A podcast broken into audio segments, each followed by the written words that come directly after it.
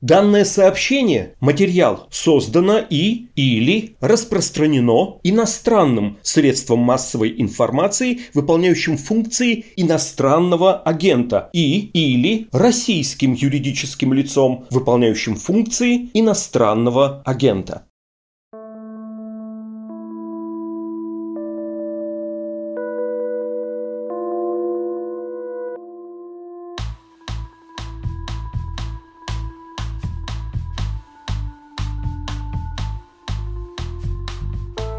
Всем привет, это подкаст «Текст недели», в котором мы обсуждаем главные материалы «Медузы». Меня зовут Александр Садиков. Сегодня поговорим со специальным корреспондентом Андреем Перцевым о том, как Екатеринбург объявил себя столицей стрит-арта, ну, казалось бы, без особых на то оснований, а потом действительно стал центром уличного искусства. Стрит-арт в последние годы стал заметной особенностью Екатеринбурга. Э, граффити, не могу заставить себя произносить граффити, хотя знаю, что так правильно, граффити здесь практически на каждой улице. Причем важнейшую часть этого искусства занимает протестный и социальный стрит-арт, который коммунальщики не закрашивают так рьяно, как в некоторых других городах. Более того, местные власти решили не бороться с этим явлением, а в каком-то смысле возглавить его. Они одобрили и финансировали фестиваль уличного искусства «Стенография», а в противовес ему появился так называемый партизанский фестиваль «Карт-бланш». Почему Екатеринбург э, стал российской столицей стрит-арта и как поддержка государства помогла популяризации уличного искусства и что об этом, казалось бы, положительном внимании властей думают сами художники. Об этом мы сегодня поговорим с Андреем Перцевым, но прежде чем мы начнем разговор, я напомню, что «Медуза» теперь иностранный агент, и это решение ударило по доходам издания, потому что от нас отвернулись многие рекламодатели, и спасибо огромное тем, кто остался. Если вы хотите и дальше читать, слушать и смотреть «Медузу», вы можете помочь нам, оформив пожертвование на специальной странице support.meduza.io. Это безопасно, никто вас не признает иноагентом за это. К тому же донаты можно делать анонимно и даже почту не обязательно указывать. И спасибо всем тем, кто уже нас поддержал. А теперь к уральскому стрит-арту и спецкор Андрею Перцеву.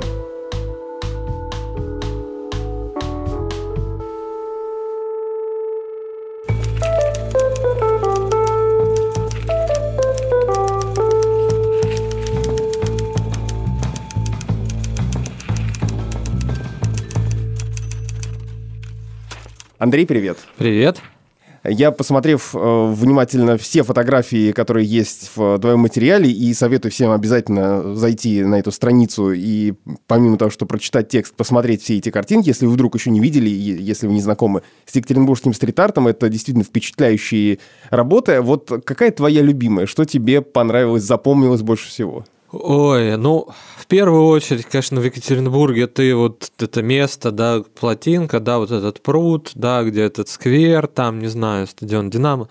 Ты видишь прям э, надпись «Ради», кто мы такие, да, куда мы идем. То есть, ну, это вот, считай, без нее уже Екатеринбург даже не представишь, наверное, да. Интересно, что, кстати, это здание хотят снести. На его месте планируется пока построить этот многострадальный храм.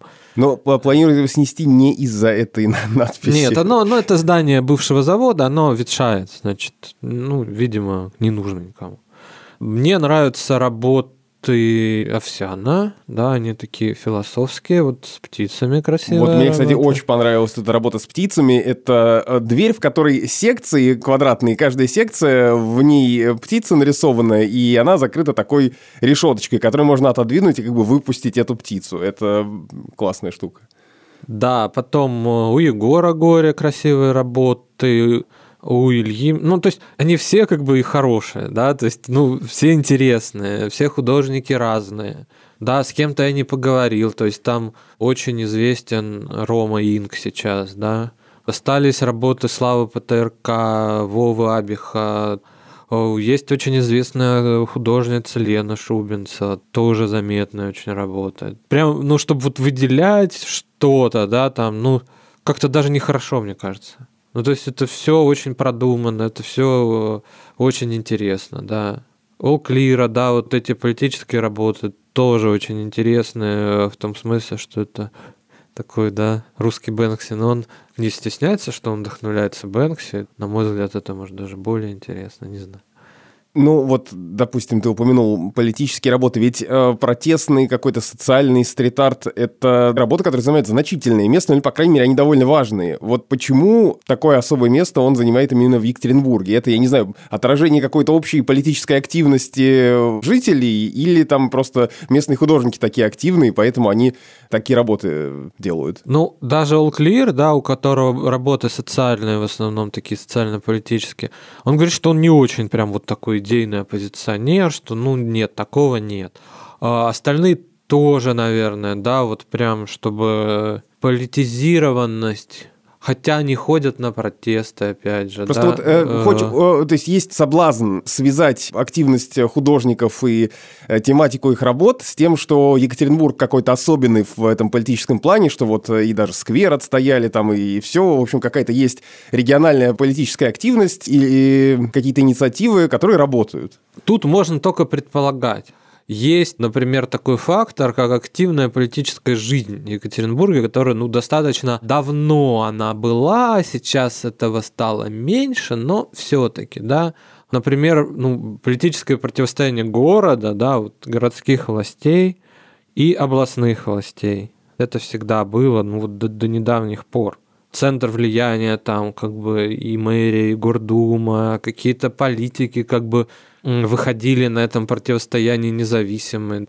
Ну вот Андрей Альшевских, да, автор э, законопроектов э, по экстремистам, да, вот этих последних, на самом деле, да, это ну, один из независимых как бы депутатов в свое время, да, который в том числе, да, вот как-то прошел, да, в депутаты на вот этом противостоянии города и области, э, ну вот Ройзман, ну то есть Леонид Волков из Екатеринбурга, то есть политические процессы там были, да, за счет вот сильного города, да, и области, когда они между собой боролись. Могло это влиять? Да, могло, потому что, ну, война в СМИ, там еще что-то, ну, такая немножко атмосфера политизированная. Во-вторых, сам по себе большой город, да, то есть осмысление, ну, вот это Уральская республика, да, при Росселе, ну, что, в принципе, как бы Екатеринбург мог бы быть центром да, небольшого государства. То есть, вот, ну, как некое противостояние Москве, это тоже было. Какие-то истории с церковью, да, потому что, ну вот, достаточно сильное движение вот таких православных, ну, иногда их церембольникам относят, да, вот. Это место убийства царской семьи, поэтому это священное место, еще что-то, и, например, люди, которые этого не принимают, да, то есть э, какие-то антицерковные работы появились еще до истории с церковью, с храмами. Ну, насколько мне рассказывают, да, это была вот группа «Злые», арт-группа «Злые», и вот первая такая вот работа религиозной тематики, не знаю, антирелигиозной, можно ее назвать или нет, это был э, Христос, который показывает ну, факт, да, средний палец. Как мне рассказывали историю этой работы, человек искренне верил и верит, наверное, до сих пор, и он хотел, ну, просто вот креститься в церкви. И оказалось, что это, ну, там надо много заплатить, там еще чего-то. И он был очень поражен и как бы вот так высказался в том числе. То есть это вот тоже было, да. Вот такой город, да. В Новосибирске этого почти нет. То да. есть можно, можно представить себе такое да, в Хабаровске в каком-нибудь, такое количество, не знаю, протестного стрит-арта. Я, кстати, не знаю, есть вообще он там как, в каком-либо да виде? мало. Стрит-арт там есть, насколько я вспоминаю. Недавно я там был на прошлой Ну, ты видишь, ты даже вспоминаешь, в Екатеринбурге не надо вспоминать, ты идешь, ты идешь и наверняка что-нибудь увидишь. Да. Ну, была версия такая, что в принципе это явление популярное, его много, и, соответственно, есть и вот такой как бы стрит-арт, да, в духе Бэнкси, социального такого плана, политизированного, философского, не знаю что.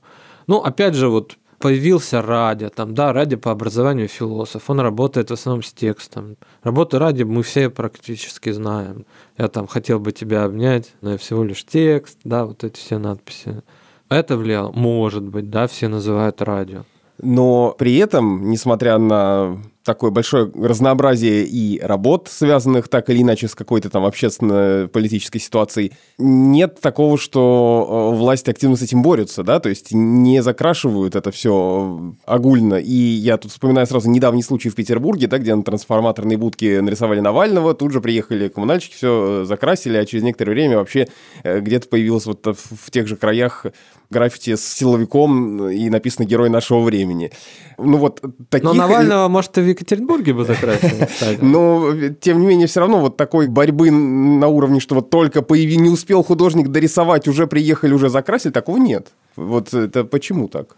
Ну, в какой-то момент это немножко даже культивировалось властью, в том смысле, что Первым-то даже была не стенография, а вот такой проект «Длинная история Екатеринбурга». Художники рисовали на заборах какие-то вот большие вещи. И опять же, ну, история города, а город он какой, он вот немножко шумящий такой, протестный. Это все выражалось ну, не знаю, идентичность Урала, там еще чего-то, да, то есть это было в начале нулевых, это делали такие люди, как Арсений Сергеев, художник, и арт-менеджер Наиля Аллахвердиева, она сейчас в Перми, директор Музея современного искусства. У них это вот как раз социально может, не протестный, социальный такой паблик-арт, стрит-арт, да, это не совсем граффити. Сценография – это больше вот граффити. Но и другие, да, там стрит-арт протестный, социальный, там тоже мог быть. Но вот в длинных ночах-то он в основном, да, такой как бы социально-философский, что ли, был. И этого, во-первых, много, да, это все уже не закрасишь. Во-вторых, все равно это, ну, какая-то легальная история, да, там, этого всего привыкаешь, да, может, денег не так много у города, чтобы это все закрашивать. По-всякому может быть. Ну, мне понравилась версия, которую тебе рассказал Александр Янг, автор подкаста с труднопроизносимым названием «Рос Стрит Арт Надзор» и телеграм-канала Стрит Арт Хантер. Он говорит, что, может, в городе э, не очень чисто, поэтому хоть какое-то вот искусство, и зачем его закрашивать, облагораживаем пространство. Ну, это можно вспомнить, кстати, какие-то вот северные города, не знаю, Надырь, например. Там просто дома раскрашены в яркий цвет. Но это тоже. Вот кто-то закрасил, да, вроде что-то красивое, не мат написан. Ну, хорошо. Картины, ну, то есть и жители лояльно относятся ко всему этому. Я, потому что вот стал, а, когда увидел в твоем материале, думаю, подкаст. Еще есть какой-то подкаст, который я не слушал, э, российский. Я стал его слушать, и там э, как раз э, была беседа с организатором фестиваля стенографии, в том числе они обсуждали вопрос, как жители реагируют вот на весь этот стрит-арт. И организаторы фестиваля говорили, что очень лояльно люди реагируют, ну и скорее даже радуются. Ну, вот хорошо, что-то там рисуют. Мало, практически нет такого, чтобы а ай-яй-яй, что это вы там портите, не знаю, стену какую-то. Ну вот Тимофей Радик, кстати, не считает, что прям уж очень лояльно относятся, конечно. Но от многих художников, да, я слышал, что у них особых не было проблем, да. Действительно, наверное, люди могли бы там собраться на субботнике, да, там что-то закрасить, какую-нибудь будку, там еще что-то. Да, этого не происходит, действительно так. Ну, может быть, этому помогает и вот этот фестиваль стенография, который поддержан властями. И люди думают, а, ну если там какой-то художник что-то рисует, наверное, это вот этот официальный фестиваль, и ну, все согласовано. Ну, во многом, да. Мне кажется, это даже, ну, если есть какой-то фестиваль, ну, не знаю, там уличной музыки, там уличных театров, в конкретно каком-то городе. Если кто-то выйдет с перформансом, да, к нему, конечно, к этому человеку отнесутся более как бы лояльно, потому что, ну, вот у нас же бывает, что рисуют там, поют, не знаю, ходят с шествиями, но значит можно, наверное, что это вот дело согласованное, раз согласованное, значит хорошее, наверное, так и есть. То есть какая-то вот легальность, да, и я думаю, что раз городские власти поддерживали это, я думаю, это показывалось на телеканалах, в местных СМИ там освещалось. Ну, я даже видел сюжеты о фестивале «Карт-бланш», который подчеркивает, что он партизанский, нелегальный, да, что нелегально рисуют. Я видел на официальном телевидении сюжеты про него. То есть, ну, наверное, да, у людей в голове складывается, что в принципе это разрешено. Ну, и получается ведь, ну, как бы легальность формы, что ли, да, какая-то вот формализованность фестиваля, ну, художник продумывает, это вот работа такая, там, об этом. Это уже не то, что там что-то набомбили, какие-то буквы там еще что-то. То есть это ну, концептуально что-то, все равно есть интуитивно, что это что-то хорошее. Да? Ну, при этом, вот опять же, э, я вдохновившись тем, что я послушал организаторов фестиваля, вот в том подкасте они говорят, в частности, Андрей Колоколов, что они принципиально не работают с провокационным и политическим контекстом. Вот это его цитата. А при этом после этого сразу же они начинают обсуждать историю с э, Покрас Лампасом и вот этим супрематическим крестом. И они говорят, что мы не ожидали, что будет вот такая реакция реакция, и нам пришлось как-то решать этот вопрос, но вообще-то у нас это как бы никакие вот такие протестные штуки, они не запланированы, потому что мы вот работаем за другим. На самом деле, я говорил с ними, у них а, были работы разные, да, в том числе даже, по-моему, ну, такого как бы антипутинского плана и ничего. Но вот мы упомянули два фестиваля, и эта стенография, насколько я понимаю, в самом начале, когда они только начали делать, у них не было основной мысли, что давайте заручимся поддержкой властей. Они просто хотели сделать какой-то хороший фестиваль.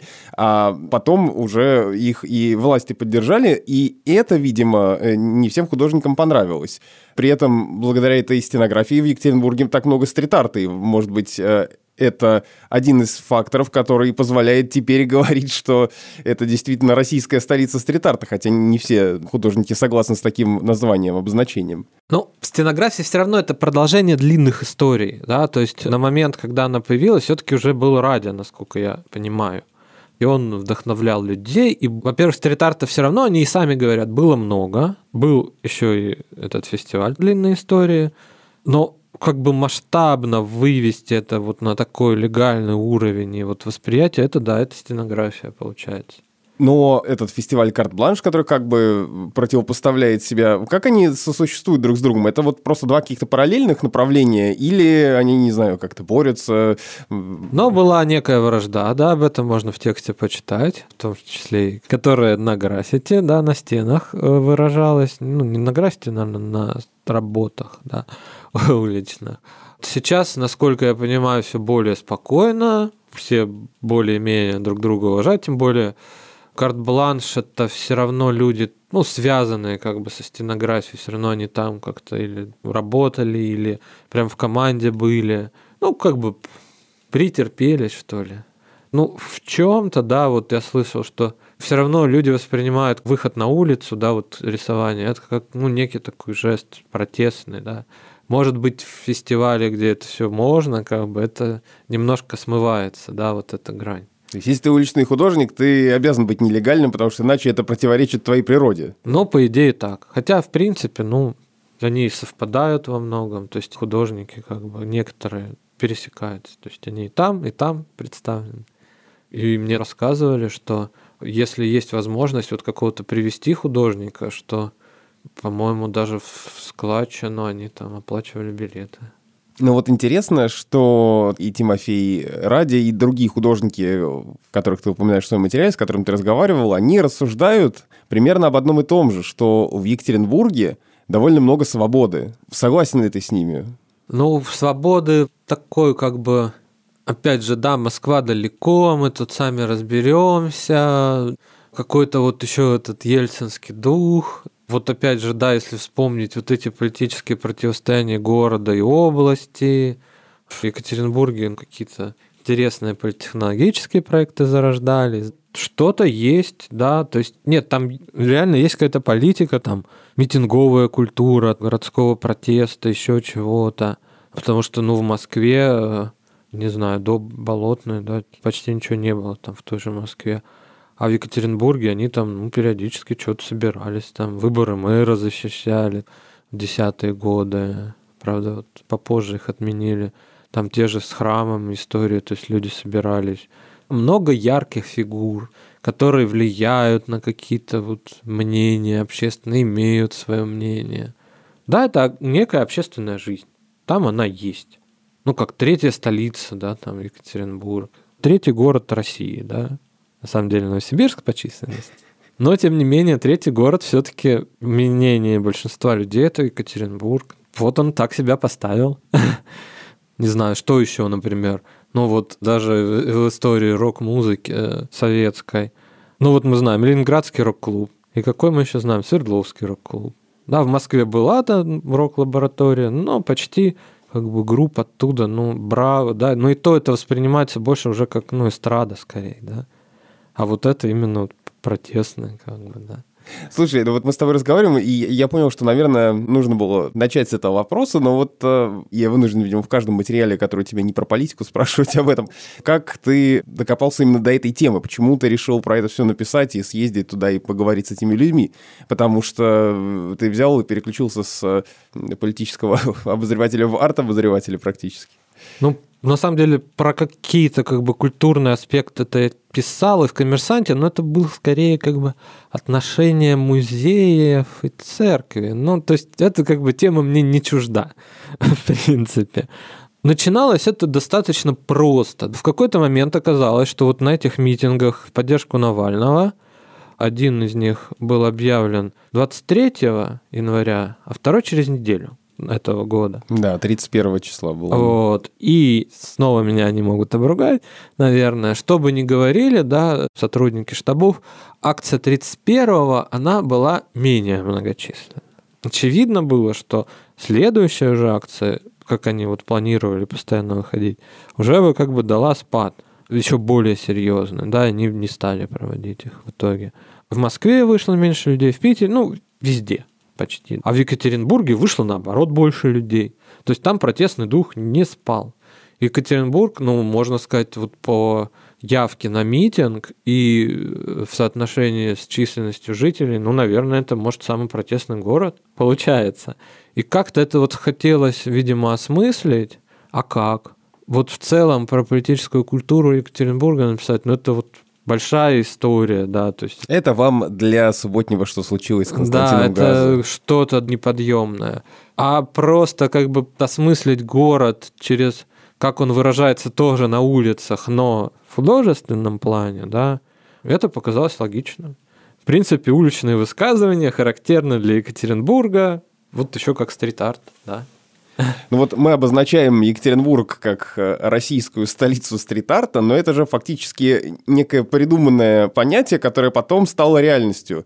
Кто начал-то это движение? То есть почему решили Екатеринбург объявить столицей стрит-арта? Ну, опять же, может, Екатеринбург и был такой столицей. То есть вот организаторы стенографии Константин Рахманов и Андрей Колоколов, они говорили, что у нас всегда было много вот этого, да, граффити, еще что-то намного больше, чем в других городах.